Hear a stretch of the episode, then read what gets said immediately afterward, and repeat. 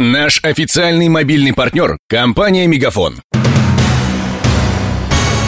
Новости на радио Ростова. Здравствуйте, у микрофона Евгений Глебов. Хиллари Клинтон позвонила своему сопернику Дональду Трампу и признала свое поражение на выборах президента США, передает CNN. Голосование завершилось в 9 утра по Москве. Последним штатом, где закрылись избирательные участки, стала Аляска. По предварительным данным, республиканский кандидат в президенты Трамп получил необходимый для победы 276 голосов выборщиков. Демократа Клинтон поддержали 218 выборщиков. Официальные итоги президентских выборов США будут озвучены 6 января на заседании Конгресса. Тем временем мировые биржи реагируют на новость о победе Трампа падением. Обвалились как фондовые, так и сырьевые рынки, в том числе в России. Как считает главный экономист Евразийского банка развития Ярослав Лисоволик, такая ситуация будет продолжаться еще две недели. Речь идет об эффекте, который очень схож с эффектом Брексита, когда на первых порах, на фоне неопределенности, которую мы сейчас будем наблюдать, мы увидим падение на мировых финансовых рынках. Инвесторы уходят от риска рисковых активов, в том числе от активов, связанных с развивающимися рынками, в том числе и российские активы тоже могут пострадать, могут потерять в цене. Это касается и рубля. Скорее всего, на горизонте следующих нескольких недель мы увидим повышенную волатильность, которая в дальнейшем сменится некоторой стабилизацией и, возможно, даже возвратом средств на развивающиеся рынки.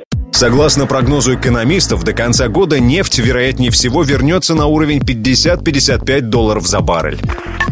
К другим новостям. 25 тысяч преступлений совершили в Ростовской области с начала года бывшие заключенные и осужденные. Чтобы уменьшить количество рецидивов, донские депутаты готовят закон о профилактике правонарушений. Его проект они обсудили с чиновниками, полицейскими и общественниками. Помимо социальной адаптации бывших сидельцев, документ предполагает помощь и наркозависимым. Оказывать ее должны специализированные организации, заявил заместитель областного министра труда Ольга Исаенко. Состояние алкогольного или наркотического опьянения является основанием для отказа в предоставлении услуг. Социальная реабилитация оказывается гражданам, прошедшим лечение от наркомании, а не потребляющим наркотические вещества. Во-вторых, услуги по социальной реабилитации наркозависимых оказывают не организации социального обслуживания, а организации, работающие в сфере социальной реабилитации больных наркоманией.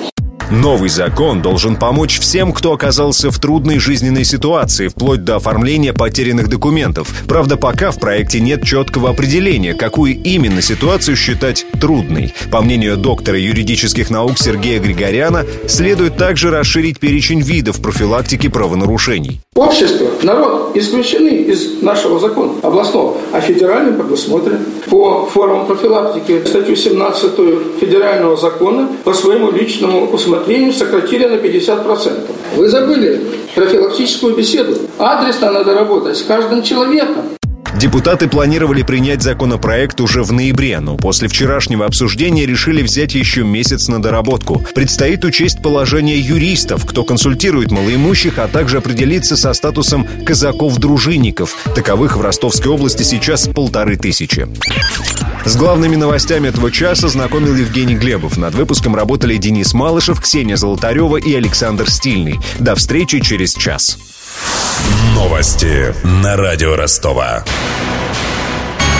Наш официальный мобильный партнер – компания «Мегафон».